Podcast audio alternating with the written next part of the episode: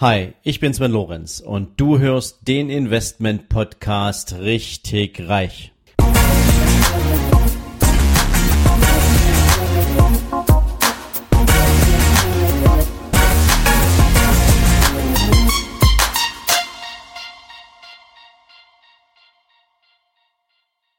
Hallo und herzlich willkommen zu einer neuen Folge von deinem Investment Podcast Richtig Reich. Und wir starten zu Runde 4 mit Helmut Beck. Und ja, erstmal herzlich willkommen, Helmut. Servus, grüß dich. Ja, heute wollen wir uns mal mit dem Thema steueroptimierte Unternehmensstrukturen unterhalten. Und warum ist das so? Ähm, ja, wie ihr alle wisst, und ich glaube, Helmut wird das gleich bestätigen, haben wir in Deutschland natürlich eine extreme Steuerprogression was ja bedeutet, je mehr du verdienst, je mehr Einkommen du hast, umso höher ist am Ende unter normalen Umständen die steuerliche Belastung, ähm, unabhängig davon, wie hart du für das Geld arbeitest oder nicht. Und das ist natürlich etwas, was Unternehmer und Menschen, die ähm, viel, viel Fleiß reinstecken in eine solche Arbeitsweise und in ein entsprechendes Einkommen, was sich daraus entwickeln soll, ähm, natürlich ab irgendeinem Moment nicht mehr wirklich so cool finden. Und das äh, sorgt dafür, dass man zunehmend die, ähm, ja, sagen wir mal, die Beratung und die Dienstleistung von Steuerberatern in Anspruch nimmt und dort anklopft, um zu fragen, ob es unternehmerische Strukturen gibt, mit denen man das Thema Steuer einfach ein bisschen intelligenter gestalten kann. Ja, Helmut, lass uns doch mal so ein Beispiel spielen. Ich komme jetzt zu dir, sage, ich bin Einzelunternehmer und ich mache dieses Jahr drei Millionen Umsatz. Ähm, davon kommt der größte Teil im zweiten Halbjahr. Ähm, ist das jetzt etwas, wo man sagen kann, hm, da sollte man schon mal drüber nachdenken, irgendetwas zu tun? Natürlich immer, aber das, die, die, die Ausgangssituation ist noch ein bisschen unpräzise. Ähm, okay. Frage, äh, bist du jetzt jemand, der in der Investitionsphase ist, der seine, sein Unternehmen aufbaut, oder bist du jemand, der in der sogenannten Reifephase ist, also in der Phase, wo das Unternehmen langsam ausläuft und äh, du eigentlich primär die Gewinne äh, vereinnahmen möchtest? Das, das ist, das ist die, die erste Fragestellung, die, die ich jetzt habe. Dann lass mich die Fragestellung beantworten und ich sage, ich entwickle mein Unternehmen gerade weiter. Mein Unternehmen wird in den nächsten Jahren extrem wachsen. Ähm, ich werde Mitarbeiter einstellen, ich werde hohe Umsatzzahlen erreichen und ich werde ähm, ja mein Unternehmen entsprechend ähm, ja regelmäßig weiter nach vorne bringen. Das heißt also, du brauchst den Cash in die Erträge, die du erzielst, primär dazu, um damit den weiteren Aufbau des, deines Unternehmens zu finanzieren. So, und wenn das der Fall ist, dann empfiehlt sich ähm, die, die Wahl einer GmbH oder einer Kapitalgesellschaft ähm, statt einer Personengesellschaft, äh, mit der du gestartet bist. Warum eine Kapitalgesellschaft? Weil ich in der Kapitalgesellschaft durch Vorsorgebildung durch Abwertung von Vorräten, durch Bildung von Rückstellung quasi eine Vorsorge treffen kann, die ich dann für spätere Zeiten berücksichtigen sollte und könnte. Und das führt dazu, dass ich bei der GmbH wesentlich einfacher die Dinge äh, entwickeln kann als bei einer Personengesellschaft, weil bei der Personengesellschaft ist es so, dass dort alle Erträge, also alle Einnahmen minus Ausgaben, sprich der Gewinn, im Jahr des Anfalls besteuert werden. Das heißt, bei einer Personengesellschaft kann ich auch, es sei denn, ich wähle die freiwillige Form der Bilanzierung, aber wenn ich das nicht mache, bei einer Personengesellschaft kann ich die Gewinne, was die steuerliche Seite angeht, nicht beeinflussen. Das heißt, in dem Jahr, wo sie entstehen, werden sie auch besteuert. Und das kann ich bei der GmbH oder bei jeder Kapitalgesellschaft, äh, das heißt bei der Unternehmergesellschaft oder der Aktiengesellschaft, die sind ja auch Kapitalgesellschaften, kann ich das verhindern.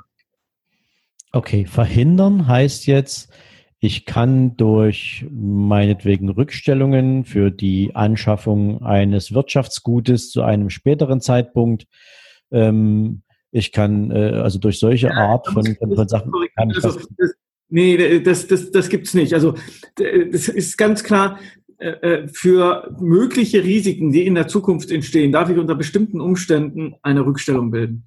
Das Aha. gilt äh, was du jetzt gerade meinst, ist der Investitionsabzugsbetrag. Der steht mir auch so, aber nur unter ganz bestimmten Voraussetzungen. Ähm, aber ansonsten ist es wirklich so, bei der GmbH habe ich tendenziell, um es mal ganz pauschal auszudrücken, ich meine, das ist immer schwierig, solche, solche Materie relativ einfach darzustellen. Also pauschal ausgedrückt ist es so, dass ich in der GmbH tendenziell eher äh, die Gewinne im Unternehmen behalten kann, ohne dass sie sofort einer Besteuerung unterliegen, als bei einer Personengesellschaft. Das kann man generell schon sagen. Wie das im Einzelfall aussieht, das muss man dann genau ermitteln. Aber äh, diese Tendenzen gibt es schon. Okay, mal ganz platt gefragt. Ähm, eine GmbH wird ja in aller Regel körperschaftsbesteuert in den Gewinnen. Ja, ähm, ist das richtig? Ja. Okay. Da habe ich sogenannte Kapitalertragssteuer, 25 Prozent. Okay, ähm, das heißt, unter ganz normalen Umständen, ja, also wir nehmen jetzt wirklich mal Plain Vanilla ganz einfach. Der, der, der, der, äh, die Personengesellschaft hat am 31.12. Ähm, einen Gewinn von 200.000 und der muss komplett besteuert werden im Rahmen ja. der persönlichen Einkommensbesteuerung. Wahrscheinlich Spitzensteuersatz ähm, voll besteuert. Ja? Ja. Ja, Helmut, jetzt haben wir gerade das Thema Personengesellschaft gehabt und die Besteuerung mit dem ähm, Maximalsteuersatz.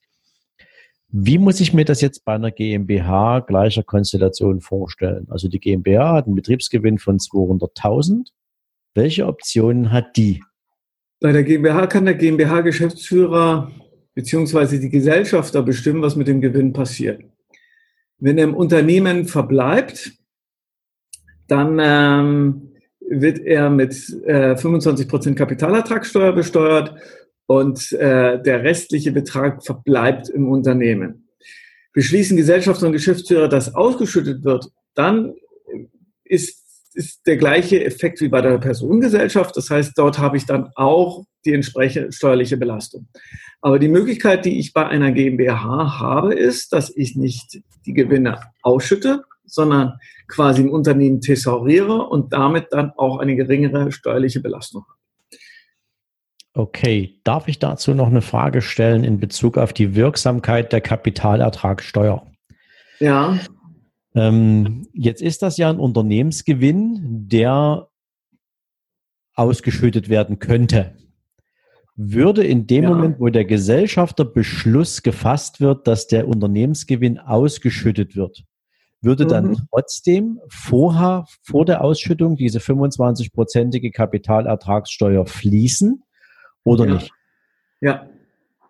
Also die fließt so oder so. Ja. Das heißt also von den 200.000 in dem Falle würden nur 75 Prozent tatsächlich an die Gesellschafter, an die Eigentümer ausgeschüttet werden, wenn dieser Beschluss gefasst würde. Genau. Aha, okay. Gut. Ähm, gibt es denn ansonsten, wenn das, wenn die Entscheidung Thesaurierung gefallen ist, noch irgendwelche Möglichkeiten, ähm, dann innerhalb der GmbH ähm, noch zusätzliche steuerlich relevante äh, Entscheidungen zu treffen?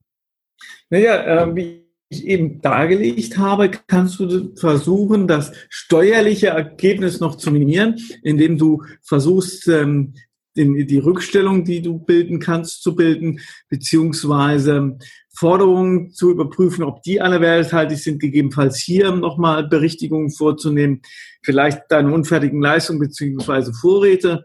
Also da hast du in der GmbH als Bilanzierender nochmal andere Möglichkeiten, als das normalerweise bei einer Personengesellschaft, die normalerweise nicht bilanziert, der Fall wäre.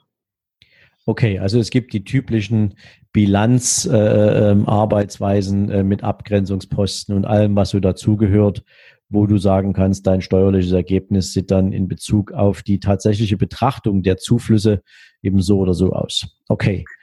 Das ähm, heißt, tendenziell raten wir Unternehmen, die im Wachstum sind, die, die äh, äh, ihren Wachstum vielleicht sogar äh, durch eigene Erträge finanzieren müssen, zur Wahl der GmbH oder sonstige Kapitalgesellschaftsform, weil das einfach die Form ist, wo ich tendenziell mehr im Unternehmen behalte, als das bei der Personengesellschaft der Fall ist. Okay. Ähm, erstmal danke dafür. Jetzt gibt's ja so Sonderformen und der ein oder andere hat davon schon mal gehört. Ähm, so eine, eine dieser Sonderformen ist ja zum Beispiel eine Holdingstruktur, wo du noch eine Gesellschaft dazwischen oder oben drüber schaltest oder wie auch immer. Ähm, könntest du mal kurz beschreiben, wann eine Holdingstruktur tatsächlich, tatsächlich sinnvoll ist und welche Effekte die mit sich bringen kann? Das ist, äh, was du ansprichst, ist das sogenannte Holding-Privileg. Also unter bestimmten Umständen kannst du mit einer doppelstöckigen Kapitalgesellschaft, das heißt, du hast eine Mutterkapitalgesellschaft und eine Tochterkapitalgesellschaft. So, wenn du jetzt von der Tochter an die Mutter ausschüttest, dann kannst du hier unter bestimmten Voraussetzungen das Holding-Privileg in Anspruch nehmen, indem die Tochter an die Mutter ohne steuerliche Belastung beziehungsweise einer Minimalbesteuerung von ungefähr fünf Prozent äh, nach oben an die, an die Muttergesellschaft quasi ausschütten kann. Und der Effekt daraus ist, dass dann der Muttergesellschaft tendenziell mehr Mittel zur Verfügung stehen, um diese zum Beispiel in andere Tochtergesellschaften zu investieren oder andere Investitionen durchzuführen. Das heißt, das ist die Form, mit der mir eigentlich relativ viele Mittel dann äh, oben in der Muttergesellschaft zufließen, die ich dann wiederum benutzen kann, um in andere Gesellschaften zu investieren, beziehungsweise äh, Darlehen zur Verfügung zu stellen und so weiter und so fort. Okay. Ähm, ab wann lohnt sich das als Unternehmer über eine solche Gestaltung nachzudenken? Sind da bestimmte ähm, Investitionsplanungen äh, äh relevant? Musst du eine bestimmte Umsatzgröße haben. Ähm, weil praktisch könnte man ja hergehen und sagen, klingt danach, als könnte es jeder machen, ist ja aber, glaube ich, nicht so, oder? Naja, machen kann es schon jeder. Ist die Frage immer, ob sich das lohnt, ja? Weil du hast ja mit jeder Gesellschaft, die du zusätzlich betreibst, äh, Kosten, die, die sich erstmal tragen müssen. Und ähm, man rechnet tendenziell äh, Kosten für eine GmbH äh, je nachdem, welchen Umfang sie hat, zwischen 2.500 und 5.000 Euro nur für Steuerberater, äh, Gebühren und so weiter und so fort. Ähm, die müssen sich natürlich entsprechend tragen. Das heißt, ähm, da muss auch ein gewisser Umsatz dahinter sein. Es muss ein gewisser Ertrag äh, steuerlich relevant auch gegeben sein.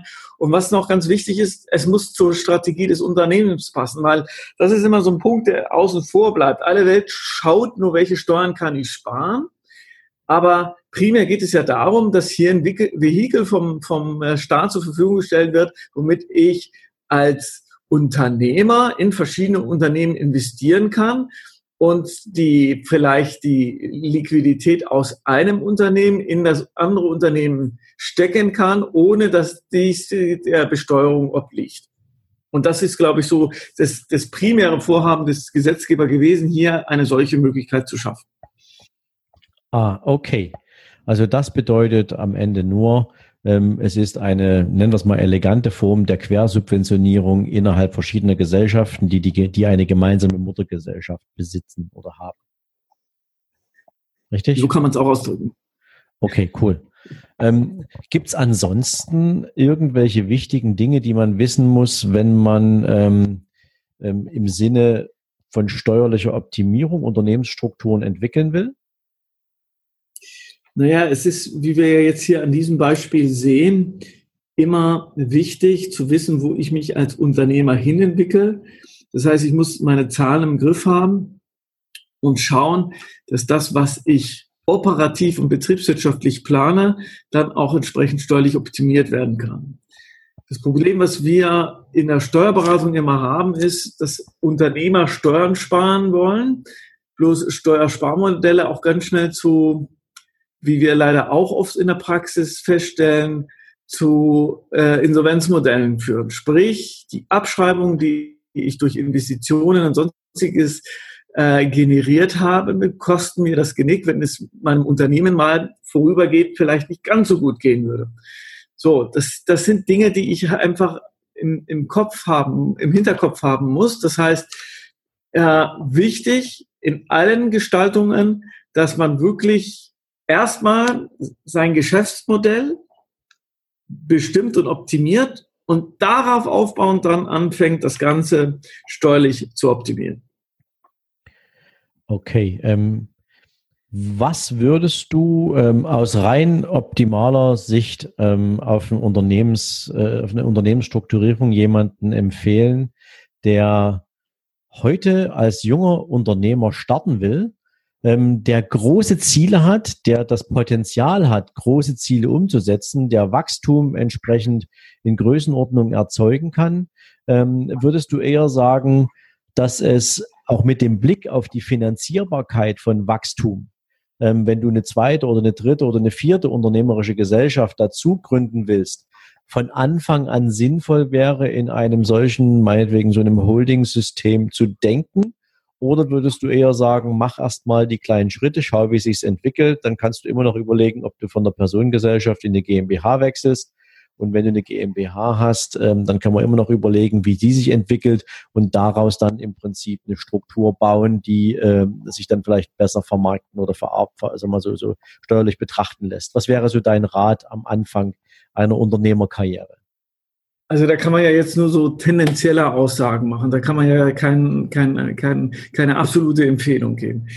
Ähm, wenn ich eher als Selbstständiger äh, ein Mannbetrieb tätig sein möchte, was es ja heute sehr oft gibt, dann ist die Personengesellschaft sicherlich das bevorzugte Vehikel. Weil auch hier kann ich Haftungsbegrenzung durch eine GmbH und KKG herbeiführen. Weil die Personengesellschaft an sich, wenn ich jetzt nicht großartig äh, größer werden will, beziehungsweise vielleicht auch nochmal Partner beteiligen will, dann ist die, ist die, ist die Personengesellschaft eher angesagt. Wenn ich dagegen ein Unternehmer bin, der wachsen will, der äh, in, in größeren Sphären denkt, dann wäre wirklich zu überlegen, ob man nicht schon zu Anfang äh, eine GmbH gründet und mit der dann quasi wächst, äh, weil die kann ich jederzeit jederzeit umwandeln in eine Aktiengesellschaft, wenn ich nochmal an die Börse will. Also da baue ich schon vor für, für spätere für spätere äh, äh, Möglichkeiten. Ähm, das Problem bei der GmbH ist, dass äh, diese ähm, natürlich, wie wir dargelegt haben, für, für Thesaurierung von Gewinnen wesentlich besser geeignet ist. Wenn ich jetzt aber zum Beispiel, das ist ja bei Steuerberatern oder bei sozietätsfähigen Berufen oft der Fall, die, die sind ja oft in Form einer Personengesellschaft. Warum? weil ich dort Anteile quasi an einen anderen Partner verkaufen kann, der diese wiederum abschreiben kann. Das ist bei einer GmbH nicht der Fall. Das heißt, dort sind die Anteile, die ich äh, mal bezahlt habe, so lange äh, vom Wert her festgeschrieben, bis ich diese Anteile wieder veräußere. Das ist bei der Personengesellschaft nicht der Fall. Also da gibt es jetzt noch leichte Differenzen, aber ich sage mal, in, in, der, in der tendenziellen Aussage bin ich eher äh, Solopreneur, dann ist zu überlegen, ob nicht die Personengesellschaft die bessere Form ist. Bin ich daran interessiert, möglichst schnell zu wachsen, brauche internen Cashflow, brauche die Erträge, um, um, um vorwärts zu kommen, um zu investieren, dann ist in der Tat zu überlegen, ob man dies nicht gleich in Form einer GmbH macht. Okay, ähm, reicht mir auch zu als Antwort, weil ähm, du hast völlig recht. Natürlich ist es je nach Geschäftsmodell, nach Branche, ähm, nach Ausrichtung des, äh, des Inhabers immer eine sehr individuelle Entscheidung, ähm, wie viel man sich zutraut und wo man die Reise hin äh, entwickeln will. Aber ich glaube, es ist schon klar und deutlich geworden, welche Fragestellungen man mit sich rumtragen sollte, wenn man sich mit dem Start eines Business beschäftigt. Und an der Stelle, lieber Helmut, lass mich erst mal sagen, herzlichen Dank ähm, für dieses Gespräch rund um das Thema steueroptimierte Unternehmensstrukturen. Ähm, es ist ein Thema, das ist echt tricky, es ist nicht easy und deswegen, ihr habt es gemerkt, liebe Hörer, ähm, du kannst nicht einfach pauschal hergehen und eine Empfehlung abgeben, sondern es ist wichtig, dass du weißt, wo du hin willst und was du willst. Aber ich glaube natürlich auch, es war ein guter Anstoß, um sich überhaupt erstmal Gedanken zu machen, solange äh, oder so, sobald du anfängst, dich mit dem Thema eines eigenen Unternehmens auseinanderzusetzen. Helmut, lieben Dank und ähm, ich freue mich jetzt wahnsinnig auf den letzten Teil unserer Serie, ähm, den wir dann morgen ausstrahlen, nämlich das Thema Unternehmensverlagerung ins Ausland. Erstmal vielen Dank und bis morgen. Bis morgen, Sven. Wenn dir diese Folge gefallen hat, dann freue ich mich, wenn du mir bei iTunes eine coole Bewertung dalässt. Noch besser ist natürlich, wenn du mir eine Rezension schreibst, was dir an dieser Folge, was dir an meinem Podcast besonders gefällt. Ja, und natürlich freue ich mich, wenn du auf meiner Seite sven-lorenz.com vorbeischaust. Dort findest du nochmal alle Podcast-Folgen zusammengefasst Dort findest du unter Bücher und Downloads natürlich auch mein Buch nicht auf den Kopf gefallen. Du findest zusätzlich jede Menge Buchempfehlungen, die ich für dich auf meiner Seite zusammengefasst habe, so dass du immer up to date bist, welche Bücher ich für dich jetzt gerade hier auf der Empfehlungsliste habe. Und natürlich freue ich mich, wenn du deinen Freunden von diesem Podcast erzählst, wenn du Menschen daran teilhaben lässt, was du für dich auch hier als besonders wertvoll empfindest. Und in diesem Sinne sage ich natürlich schon jetzt ganz, ganz herzlichen Dank für deine Weiterempfehlung, für dein Ohr in meinem Podcast und wünsche dir jetzt einen super entspannten restlichen Tag. Ciao. Thank you.